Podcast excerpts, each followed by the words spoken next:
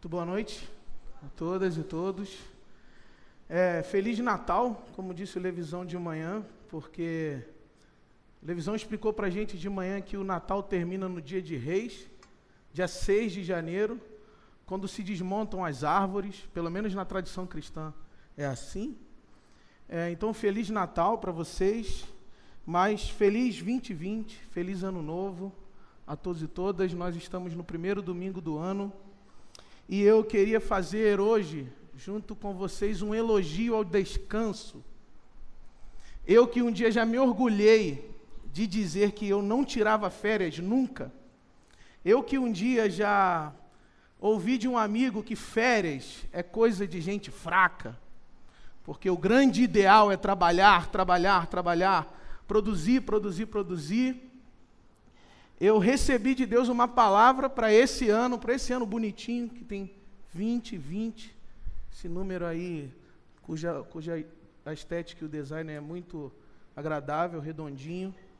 É, recebi a palavra descanso. Fui convidado por Deus, sempre assim, na viração do, da agenda, na viração do calendário.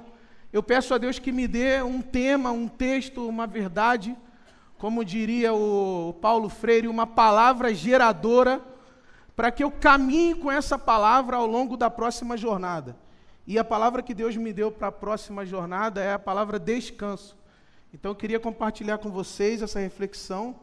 E eu queria pedir para você abrir ou acessar a sua Bíblia aí, no Evangelho de Mateus, capítulo 11, versículo 25 em diante.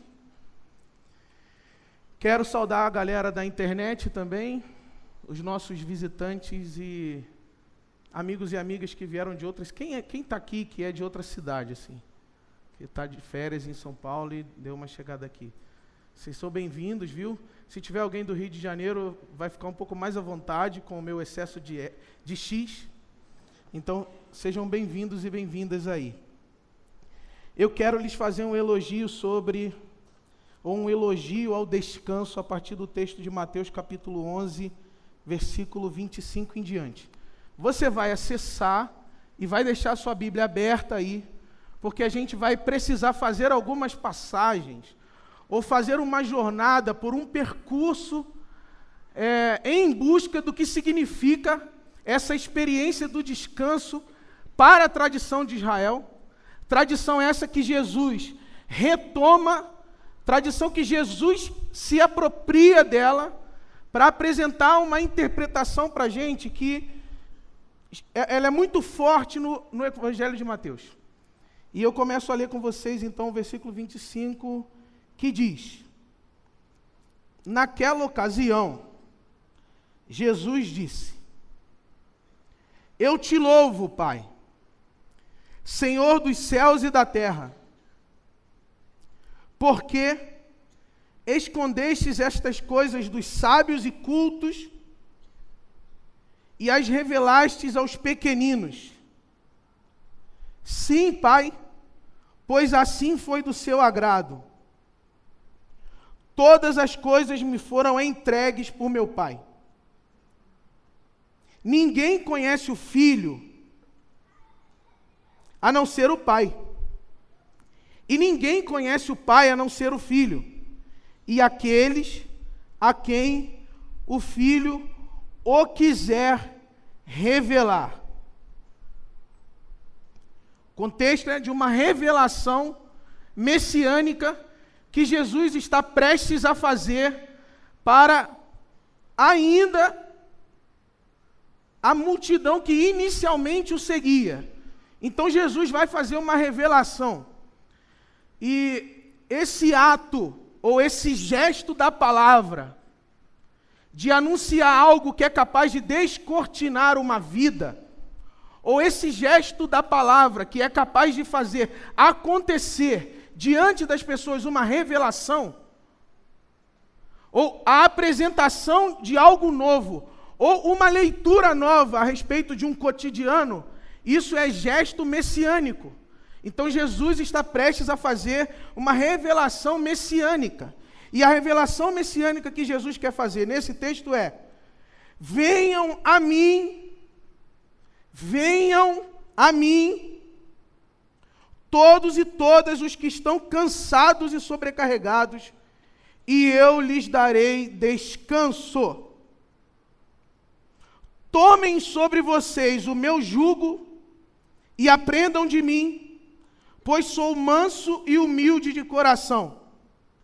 E vocês encontrarão, finalmente encontrarão, descanso para as suas almas. Pois o meu jugo é suave e o meu fardo é leve. Jesus querido, nós também estamos nessa busca, Jesus nesta busca por descanso. E nós te pedimos pela sua graça que o Senhor gentilmente nos ensine a sua palavra. Nós estamos todos e todas aqui porque nós queremos aprender do Senhor para achar descanso para as nossas almas. Fale-nos, Deus, por Jesus, seu Filho. Amém. Amém. Bom, eu passei muito tempo da minha breve vida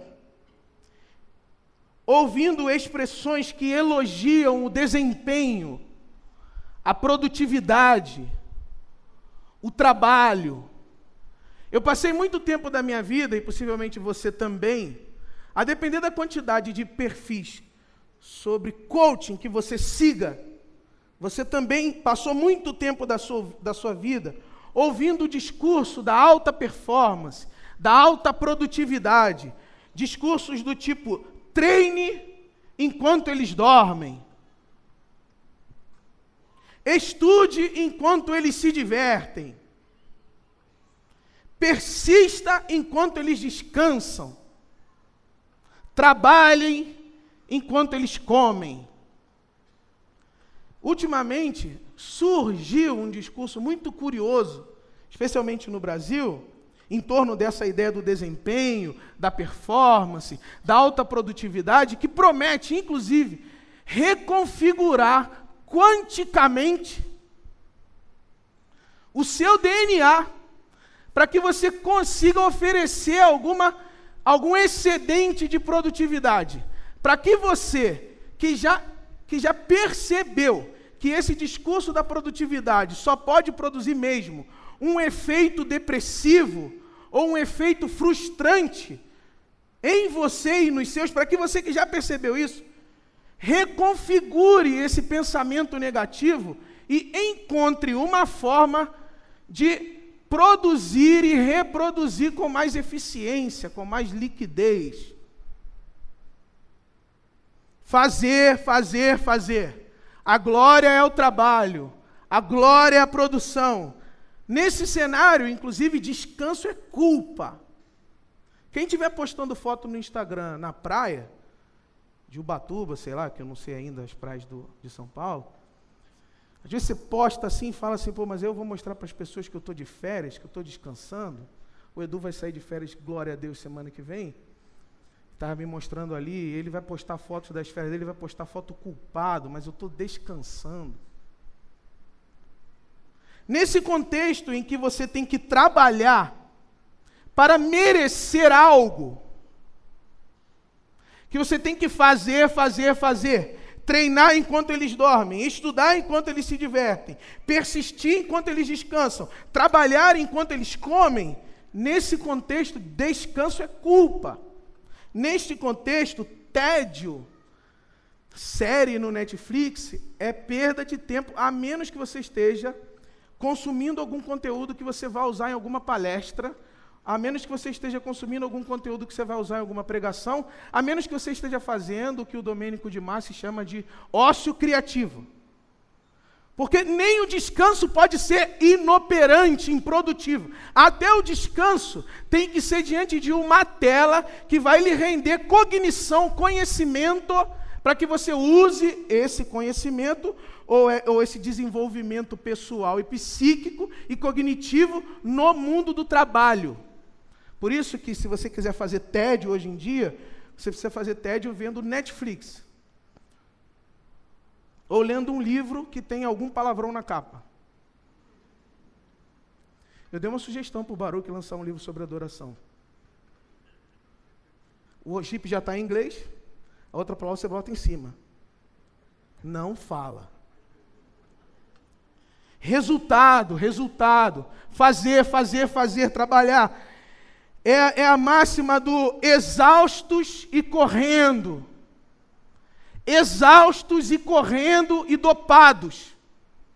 Porque só é possível manter essa intensidade de produção, de trabalho, de trabalho, de trabalho, dopado mesmo. E aí, no seu ambiente de trabalho, você pergunta para as pessoas que estão em volta: quantos ainda não tomam ansiolítico, ainda não tomam antidepressivo, ainda não tomam algum regulador de humor, ou ainda não tomam algum alguma química para lidar com um fenômeno contemporâneo que é o TDAH? Aí todo mundo fala: não, eu tomo antidepressivo, eu tomo ansiolítico, eu tomo regulador de humor. Aí você fica culpado, mas eu não tomo antidepressivo. Tem alguma coisa errada em mim. Tem alguma coisa errada em mim que não, que não tem TDAH. Não é o meu caso, né? Já viram que eu tenho bastante. Pelo menos quem é da IBAB já viu. Como tem muito turista, pode ser que você não está entendendo o que eu estou falando. Cansados, exaustos, mas correndo correndo e dopados, medicados, para administrar os efeitos de uma sociedade que glorifica o trabalho e culpabiliza o descanso, o tédio, a inoperância, a improdutividade. É óbvio que você já sabe que eu estou falando sobre como lidar relativamente com um discurso que se pretende absoluto, que inclusive se pretende teológico, espiritual. Isso que o pastor Roberto estava falando aqui. Um discurso que, que já, já ascendeu a um status de idolátrico, porque possivelmente, inclusive agora, deve ter alguém dizendo: olha aí, esse cara relativizando o trabalho, dá para ter uma vida diferente dessa, porventura? Dá para ter alguma vida fora dessa, porventura? dos anjos aqui, quando vos fala, pretende relativizar esse discurso para te dar alguma autonomia diante de uma sociedade que insiste em fazer você tomar esse discurso por natural, por óbvio, por irreversível. Por, diante de uma sociedade que insiste em te ensinar, e essa palavra é chave para a minha reflexão de hoje, uma sociedade que insiste em te ensinar discursa recorrentemente sobre você, te ensinando a naturalizar esse tipo de sociedade do cansaço, do desempenho, da medicação, e te ensina a normalizar os efeitos psíquicos negativos dessa sociedade. Então é normal é normal ter uma isquemia por excesso de trabalho. É isso. É normal passar dois meses deitado ou deitada numa cama por depressão, por causa dos assédios e violências que se recebe no mundo do trabalho. É a, vida é assim dos anjos. Não me venha com utopias alternativas, porque a vida é assim. Então eu vos falo para perguntar o seguinte: como falar de jugo suave e fardo leve na sociedade dos exaustos e correndo e dopados? Como é que você que vive nesse mundo, como eu vivo nesse mundo, no mundo do desempenho, da performance, no mundo do elogio ao trabalho, ao trabalho, ao trabalho, como é que você se apropria de um texto como esse? Ou você só se apropria de um texto como esse para fazer liturgia dentro do espaço religioso. Porque não é isso que esse texto significa. Esse texto está opondo a espiritualidade de Jesus a uma tradição ou a, uma, a, uma, a, uma, a um discurso religioso que produzia cansaço sobre as pessoas. Eu preciso, em nome de Jesus, que você pegue esse, esse método Jesus está dizendo que essas pessoas aqui estão cansadas e sobrecarregadas. E elas estão cansadas e sobrecarregadas especificamente por viverem debaixo de um discurso a respeito da vida, por viverem debaixo de uma, de uma representação a respeito da, da vida que sobrecarrega elas. que exaure, que extrai a energia da vida, que, como uma máquina de extrair petróleo, insere uma sonda na nossa vida psíquica e extrai saúde da gente. Então Jesus está falando com uma sociedade que tem os seus modos discursivos de produzir cansaço, seus modos discursivos de produzir sobrecarga, seus modos discursivos de produzir sofrimento. Aqui tem outro ponto importantíssimo que eu quero compartilhar com vocês. Nem todo sofrimento, ou melhor, a minoria dos sofrimentos tem razão biológica imediata. Muitos dos sofrimentos que a gente experimenta exatamente agora têm uma raiz, um elemento genético, discursivo. E é isso que Jesus está discutindo aqui. E a questão discursiva que Jesus está discutindo aqui é o sábado. Anota aí, quando Jesus chega diante desses homens aqui e dizem: Vinde a mim, vocês que estão cansados e sobrecarregados, Jesus está fazendo referência a uma tradição milenar na história de Israel. E a tradição milenar na história de Israel é a tradição do descanso. Esses judeus aqui, esses judeus aqui, foram ensinados, primeiro oralmente, e depois, a partir das muitas interpretações que se fazia da tradição de Israel, que a vida só é sustentável se se estabelece sobre a vida um regime de descanso. Um corpo, uma existência, um ser humano só sobrevive, só se sustenta na realidade se ele conseguir administrar um regime de descanso. Ele não suporta, um corpo não suporta, um corpo não aguenta trabalhar 24 por 7. Nenhum corpo humano suporta isso, a menos que você tenha lido o Yuri Noval Harari, esteja encantado com as ideias dos transhumanismos e dos pós-humanismos, e você acredite que existirá uma prótese que vai ser implantada no seu corpo e que vai aumentar a produtividade da sua existência. Eu posso te dizer, eu tenho várias próteses no meu corpo e só prejudica. A menos que você queira se tornar, dentro em breve, numa jornada Black Mirror, um, um ciborgue, esse corpo, como você conhece ele aí, e esse corpo, como eu conheço ele aqui, não suporta essa lógica ou esse discurso de trabalho ininterrupto. E quem disse isso na origem da tradição de Israel foi o próprio Deus. Lembraram aí? Pegaram o gancho. Porque foi o próprio Deus, o próprio Javé. Bom, agora a gente vai começar a jornada. Dá tempo. Dá calma. Descansa. Foi o próprio Deus que, depois de trabalhar seis dias, lembra disso? Onde está isso, gente?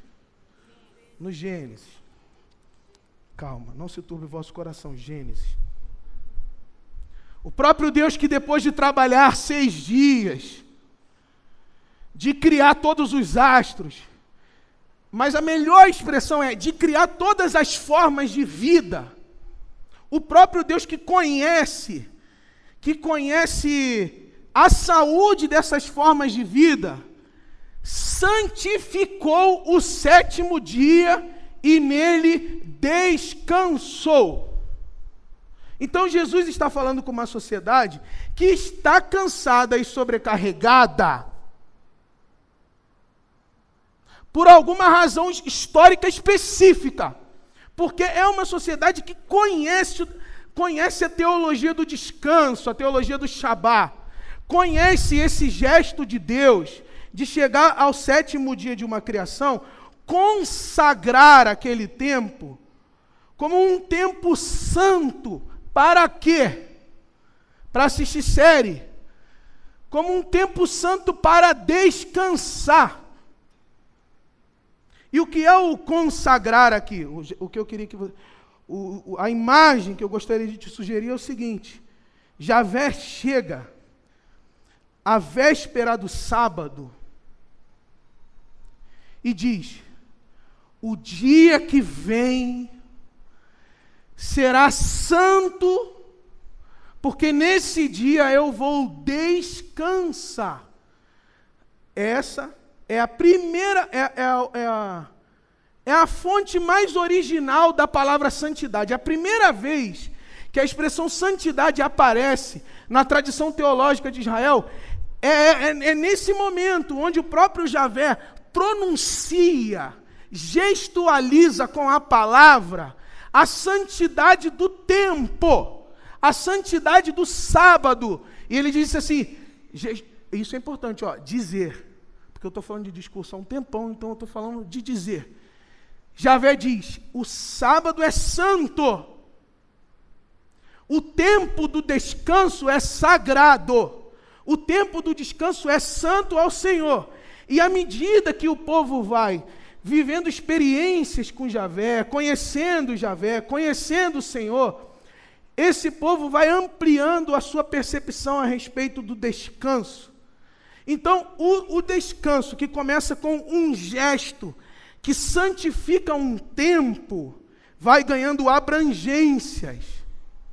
Então, por exemplo, não, pera, antes de eu falar isso, eu quero dizer o seguinte: você precisa consagrar Você precisa consagrar algum tempo de descanso na sua vida. Dizer sobre algum tempo de descanso, construir um discurso, uma palavra, uma linguagem a respeito de você mesma, a respeito de você mesmo, que santifique um descanso para a sua existência. Isso é um gesto da palavra, é uma intencionalidade da palavra. Você precisa dizer produzir discursos que justifiquem para o seu corpo, para a sua saúde psíquica, que o descanso é sagrado. Se você submeter a sua saúde emocional e a sua saúde espiritual apenas a discursos que dizem que você deve trabalhar, trabalhar, trabalhar, trabalhar, trabalhar, você vai morrer. Vai, vai, vai, vai explodir a máquina. Então, na tradição de Jesus, porque Jesus chama Javé de pai, sabe-se que o descanso é um gesto da palavra. Por isso que eu estou vindo aqui dizer isso. Porque naturalmente, eu sou o oposto disso. Eu e você vivemos historicamente sob discursos tão massificantes da ideia da produção, que se a gente não santificar, opa, desculpa aqui. Se a gente não santificar, santificar aqui é lekadosh. A expressão é essa. É como se Javé estivesse diante de uma experiência que ele quisesse demarcar. Demarcar. E aí ele diz a respeito do sábado, kadosh. E ele é como se ao dizer Kadosh, ou seja, ao santificar a experiência, ele criasse uma demarcação qualitativa ao redor da experiência.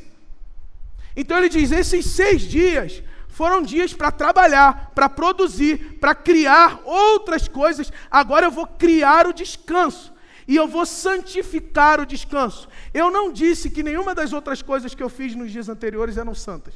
Eu disse que elas eram boas.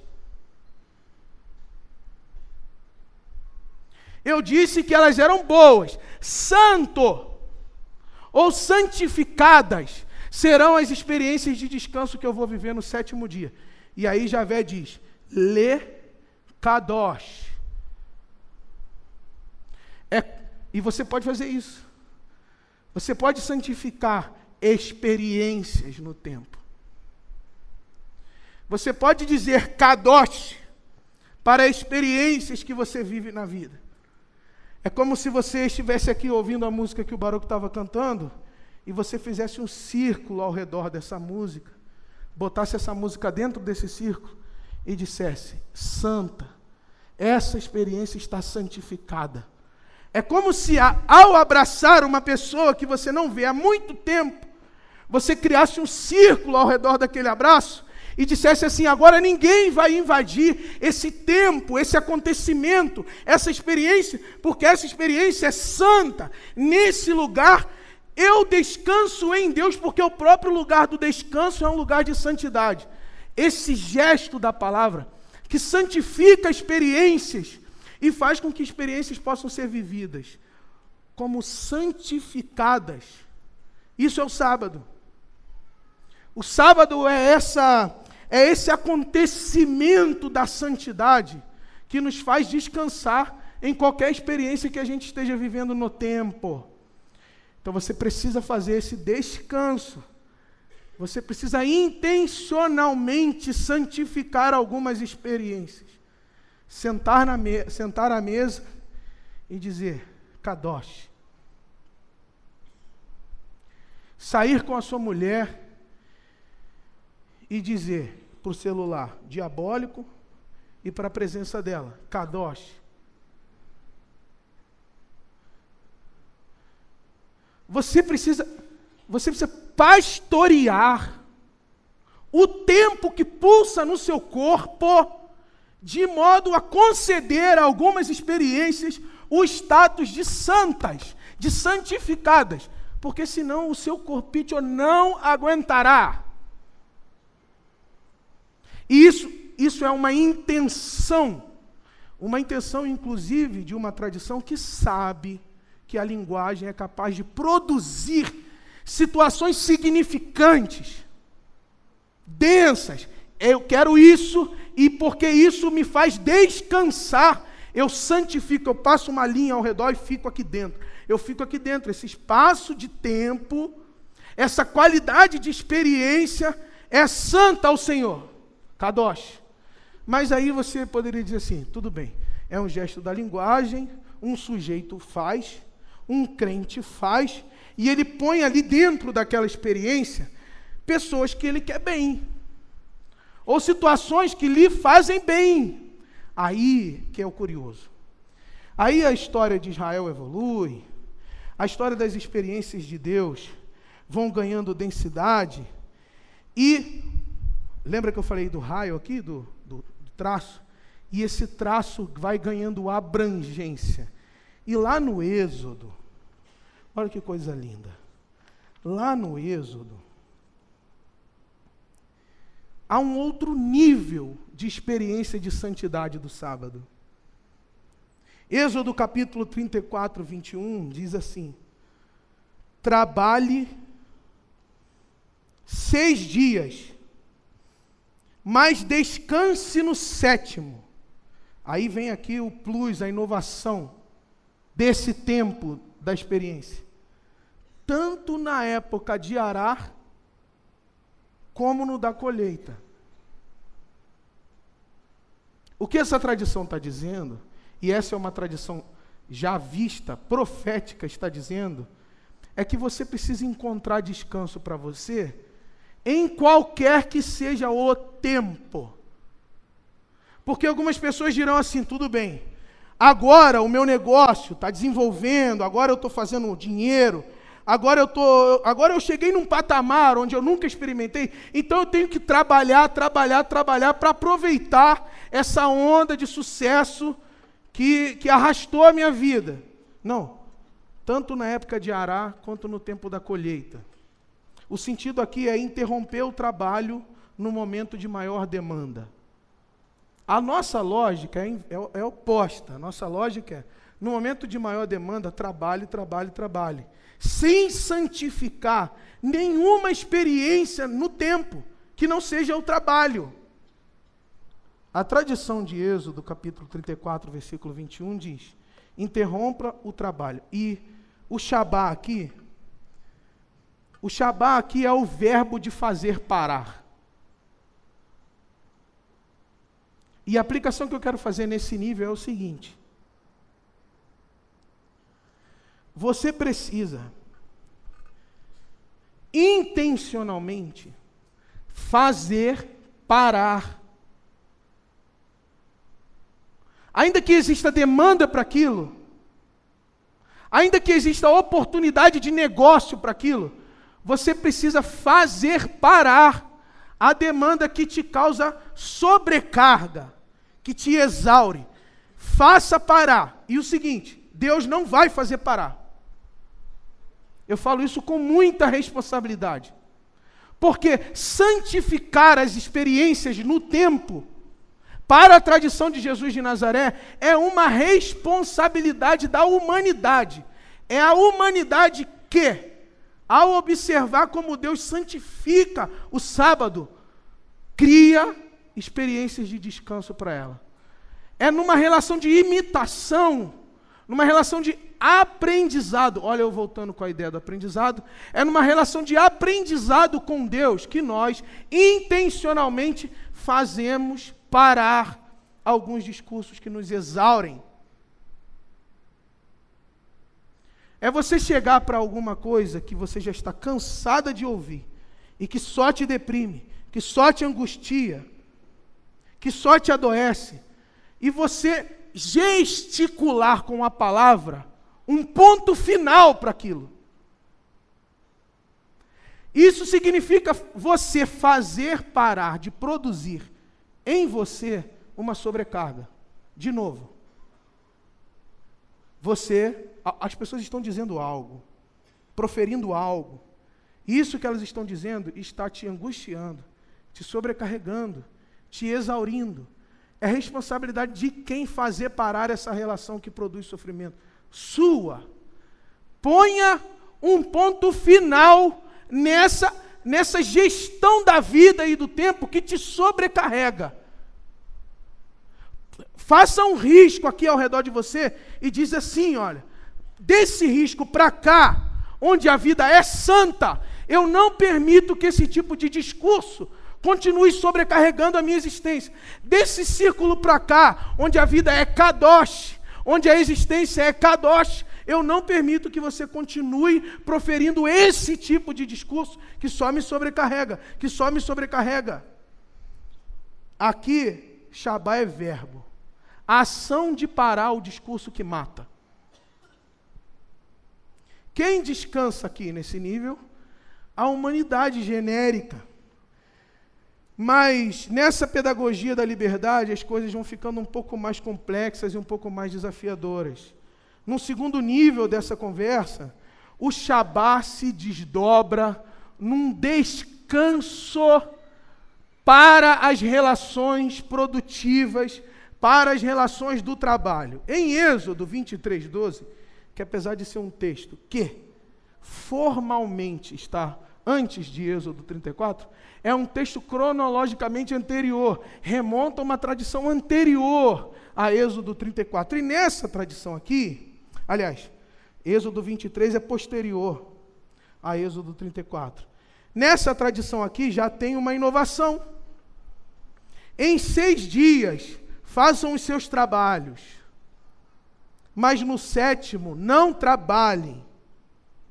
Agora, para que o seu boi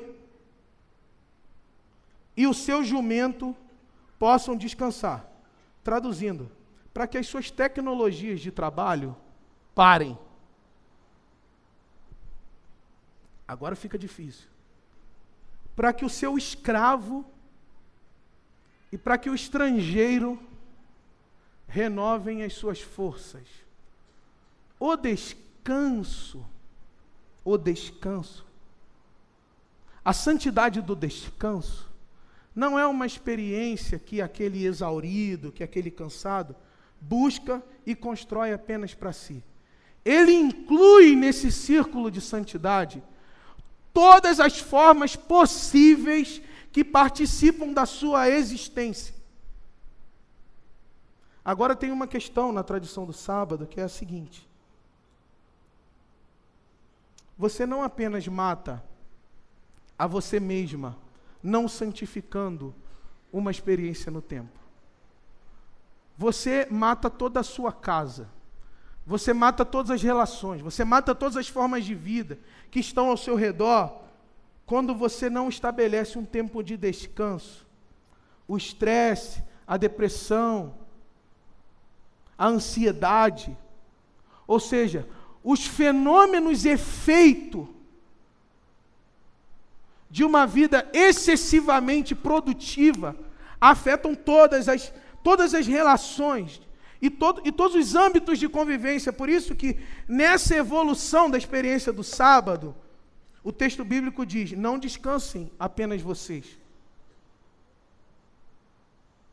Faça descansar o seu boi, o seu jumento. Agora, o escândalo. Faça descansar o seu escravo, faça descansar o estrangeiro. E o eixo teológico disso é o seguinte: aqui, nessa altura da tradição, a adoração a Deus está profundamente vinculada às demandas sociais de descanso e trabalho. De modo que não se santifica o nome de Deus com a vida e com a palavra, se não se possibilita descanso para as pessoas com quem convive. Se quando você diz Shabá, se quando você diz Kadosh, estabelece um tempo de descanso para você, você não inclui nesse tempo de descanso outras vidas e outras formas de vida, ou seja, se para o seu descanso alguém se torna sobrecarregado na vida, a sua experiência de adoração para com Deus estará comprometida. Eu vou repetir isso muito lentamente, olha. Depois depois depois que a economia conheceu o modo de produção capitalista e nós globalizamos esse modelo de produção, Apareceu inclusive um sociólogo para dizer que o espírito protestante é responsável, ou responsável não, é afim dessa lógica de produção, inclusive transformando o trabalho num culto a Deus. Tudo bem até aí? Vocês lembram dessas histórias? Transformando um trabalho no culto a Deus.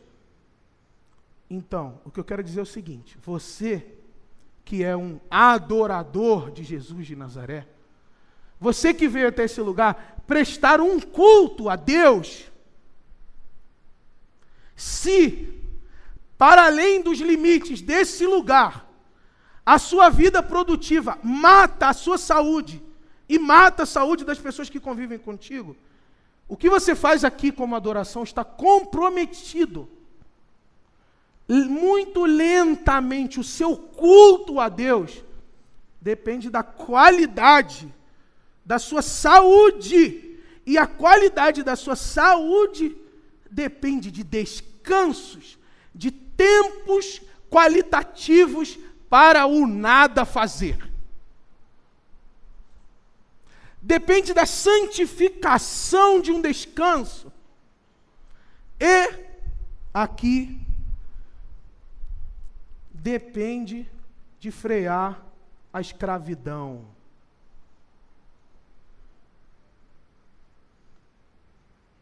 Shabá, sábado, descanso.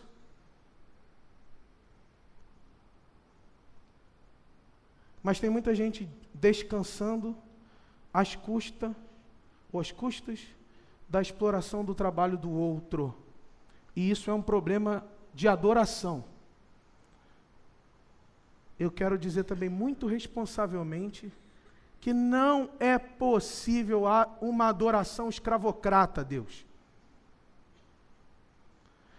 Inclusive, lembra que eu estava falando de discurso há um tempinho atrás e que o discurso é capaz de produzir sofrimento?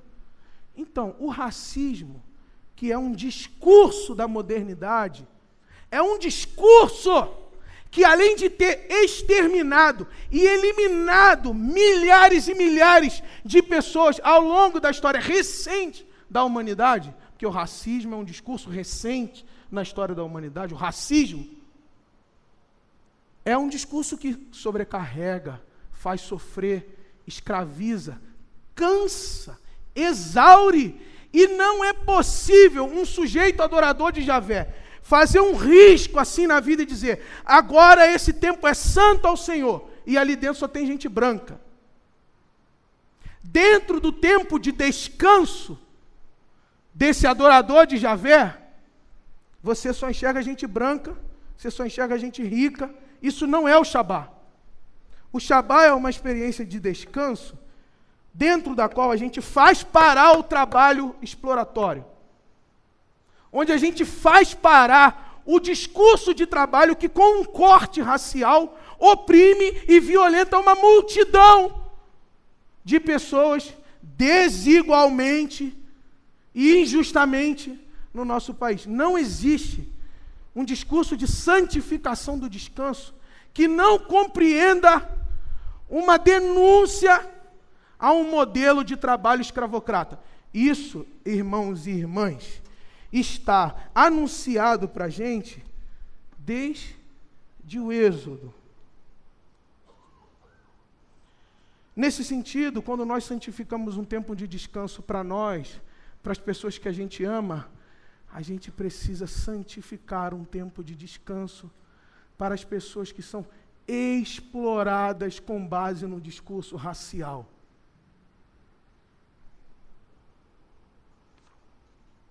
E aí tem um nível mais amplo que você vai encontrar no Êxodo capítulo 20 e no Deuteronômio capítulo 5.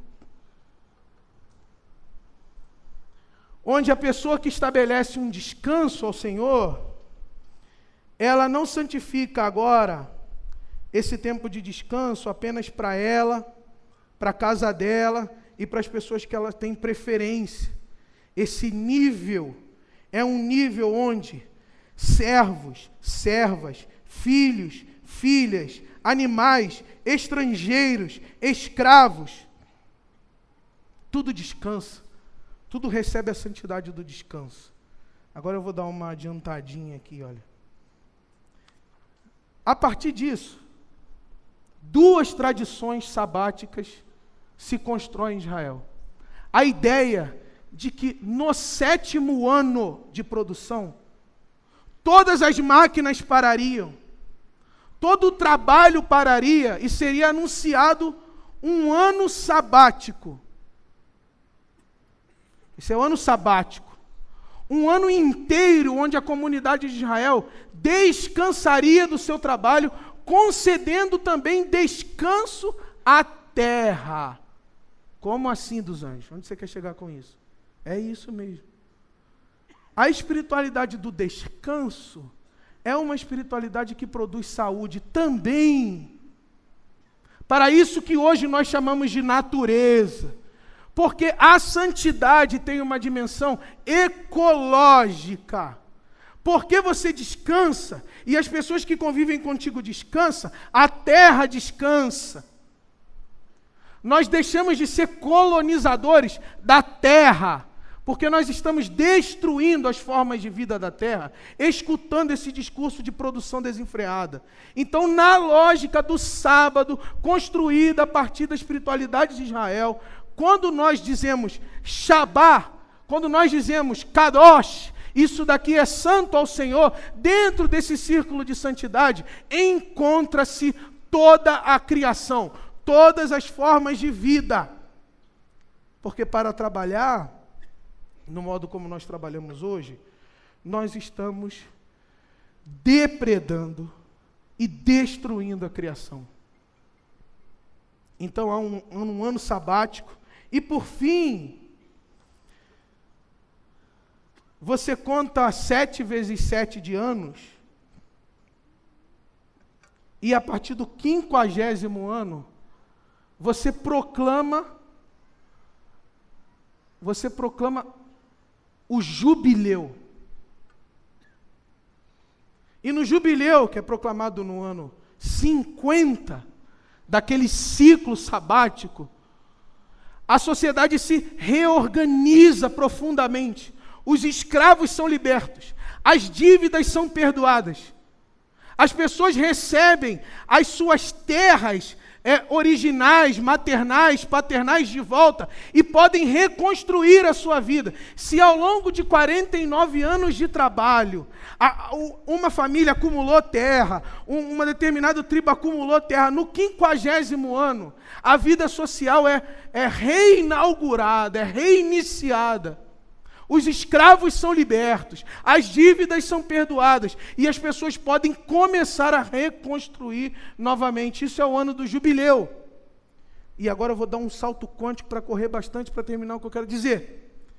E quando Jesus de Nazaré chega à existência, ele diz assim: Sabe o que vocês aprenderam com a ideia do sétimo dia? Sabe o que vocês aprenderam com a ideia do sétimo ano para o descanso? Sabe o que vocês aprenderam com o ano do jubileu? Sabe o que vocês aprenderam a respeito de tratar com dignidade o estrangeiro, a respeito de tratar com dignidade o escravo, a respeito de liberar os escravos, a respeito de perdoar as dívidas, a respeito de tratar com santidade a, a, criação, ou a natureza, ou a ecologia, sabe o que vocês aprenderam sobre o sábado? Vinde a mim, eu sou o sábado. Aquilo que vocês aprenderam sobre santificar um dia, sobre santificar um ano, sobre santificar o, quinquagésimo ano. Eu sou a santificação perfeita e eu sou o descanso perfeito para todas as formas de vida, para todos os dias, para todos os anos, para todas as dobras e somas e, e, e multiplicações de ano. Eu sou o sábado. Então, no Evangelho de Lucas, quando Jesus abre o texto bíblico e diz: capítulo 4: Hoje, em mim, se cumpriu essa profecia, porque o ano da graça do Senhor aconteceu. Jesus está dizendo: é jubileu, hoje é jubileu, e hoje vocês acharam aquele que pode lhes dar descanso. Em mim, você descansa, a sua família descansa, os seus filhos descansam, as suas filhas descansam.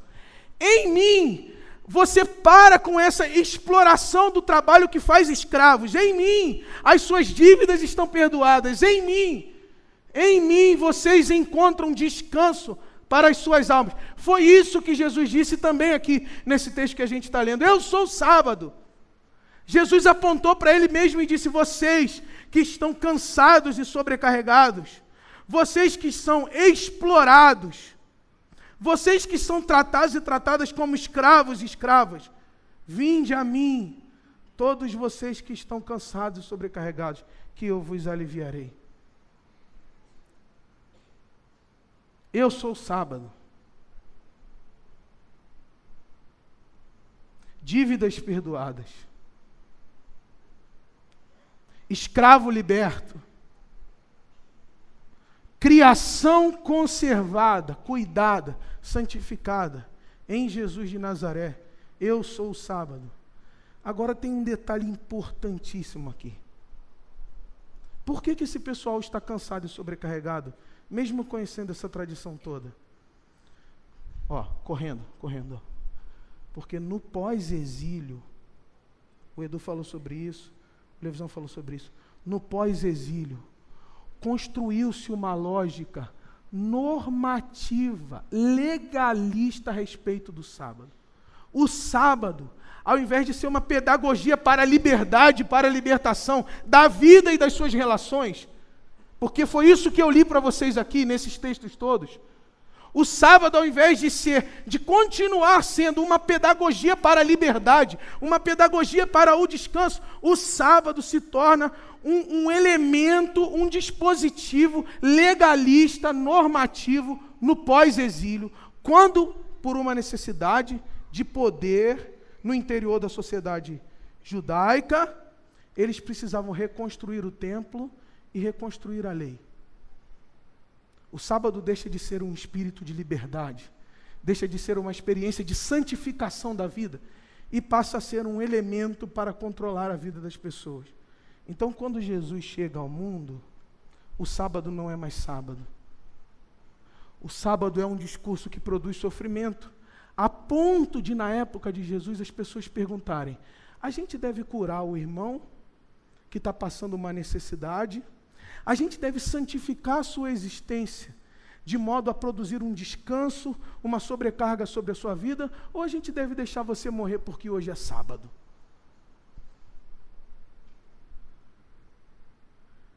O que aconteceu no mundo para que uma tradição de descanso, uma pedagogia de santidade, fosse transformada nesse dilema? Eu vou proteger ou não proteger a vida do Levisão porque hoje é sábado? Eu vou salvar ou não vou salvar a sua vida porque hoje é sábado? Essa era a discussão do tempo de Jesus. E o texto imediatamente seguinte ao que a gente leu, é isso que está sendo discutido. O que é lícito fazer no sábado? Quem nós vamos priorizar? O dispositivo normativo da lei ou a santidade da vida humana que precisa descansar? O que é lícito fazer no sábado? Porque, guardem essa palavra, na época de Jesus, o sábado foi transformado num, de, num discurso que cansava e sobrecarregava as pessoas. E aí Jesus está dizendo: Vinde a mim. Eu tenho um sábado para vocês. Aí ele diz: Tomem o meu jugo, porque o meu jugo é suave e o meu fardo é leve. Jesus está dizendo assim, Pablo: olha, vocês passaram algumas gerações ouvindo discursos que sobrecarregaram a vida de vocês, porque jugo é isso. Jugo é o acúmulo de interpretações a respeito da lei que, de certa forma, organizam uma vida social. Jugo é o acúmulo de, de, acúmulo de interpretações a respeito da lei, de certa forma, organizam uma vida social. Isso é o jugo. O jugo é o ensino, o jugo é o discurso, o jugo é a teologia que os rabinos da época de Jesus empreendiam para tentar organizar a vida. O jugo é como o discurso do coaching. O jugo é como o discurso do pastor, é algum discurso que organiza o tempo, organiza a forma de viver. E Jesus está dizendo: aí onde vocês vivem, existe um jugo que sobrecarrega, existe um jugo que pesa, existe um jugo que faz sofrer. Mas se vocês vierem até mim, o meu jugo é suave e o meu fardo é leve. É por isso que Jesus coloca nesse contexto: aprendam de mim. É possível aprender a descansar. Aprendam de mim, porque o meu jugo é suave e o meu fardo é leve.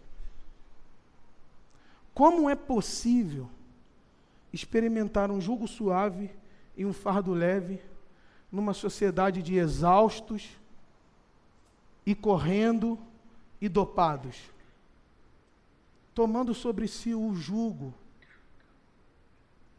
a palavra, o ensino de Jesus. Eu, eu, é isso mesmo, gente, olha. Você, ao interpretar a sua vida, você usa inúmeros discursos a respeito do que você deve fazer, julgos. Ao interpretar a sua vida, você usa inúmeros discursos sobre o que você deve fazer com ela julgos e alguns ensinos, alguns discursos sobrecarregam. Jesus está dizendo: ouçam a minha palavra, aprendam de mim, que sou manso e humilde de coração. E vocês encontrarão descanso. Existe um tipo de descanso na experiência espiritual com Jesus que tem a ver com a nossa abertura ao ouvir o ensino de Jesus. Ora, bolas. Um monte de gente sofrendo os discursos do mundo, porque os discursos do mundo fazem sofrer. Um monte de gente sofrendo os discursos da igreja, porque os discursos da igreja fazem sofrer. O que Jesus está dizendo é: Eu sou o sábado. Tem um monte de gente escravizando outras pessoas, porque ouvem alguns discursos do mundo, e esse discurso faz sofrer. Jesus está dizendo: Vinde a mim, eu sou o sábado, ouçam a minha palavra aprendam de mim, que sou manso e humilde de coração, e vocês acharão descanso para as vossas almas. Agora eu vou ser aquela coisa bem pastoral, bem objetiva. Vem aí o seu 2020. A respeito das suas dívidas. A respeito das suas das suas operações econômicas, a respeito do seu trabalho, a respeito da cirurgia que eu tenho que fazer, a respeito do seu filho, da sua filha, quem você vai ouvir para administrar essa situação, para pastorear essa situação? O que Jesus está dizendo é: vinde a mim, venham até mim, que sou manso e humilde de coração, e vocês encontrarão descanso. Dos anjos que você está querendo dizer, eu estou querendo dizer que às vezes é muito possível que a sobrecarga, o cansaço, o sofrimento tenha a ver com o discurso que você está usando para interpretar a sua vida. E você precisa da palavra de Jesus, das palavras de Jesus, para tirar esse peso. O que é a culpa? Senão um discurso violento a respeito da sua história e a respeito do seu passado. O que é a ansiedade? Senão um discurso que faz o seu coração viver num futuro que ainda não existe. Discursos. Palavras que sobrecarregam. Jesus está dizendo: Eu sou o sábado. Venham a mim. Descansam em mim. Descansem em mim. Aprendam de mim. O meu desafio para a sua vida, queria chamar o Baruque para a gente cantar. Descansa aí, irmão, calma.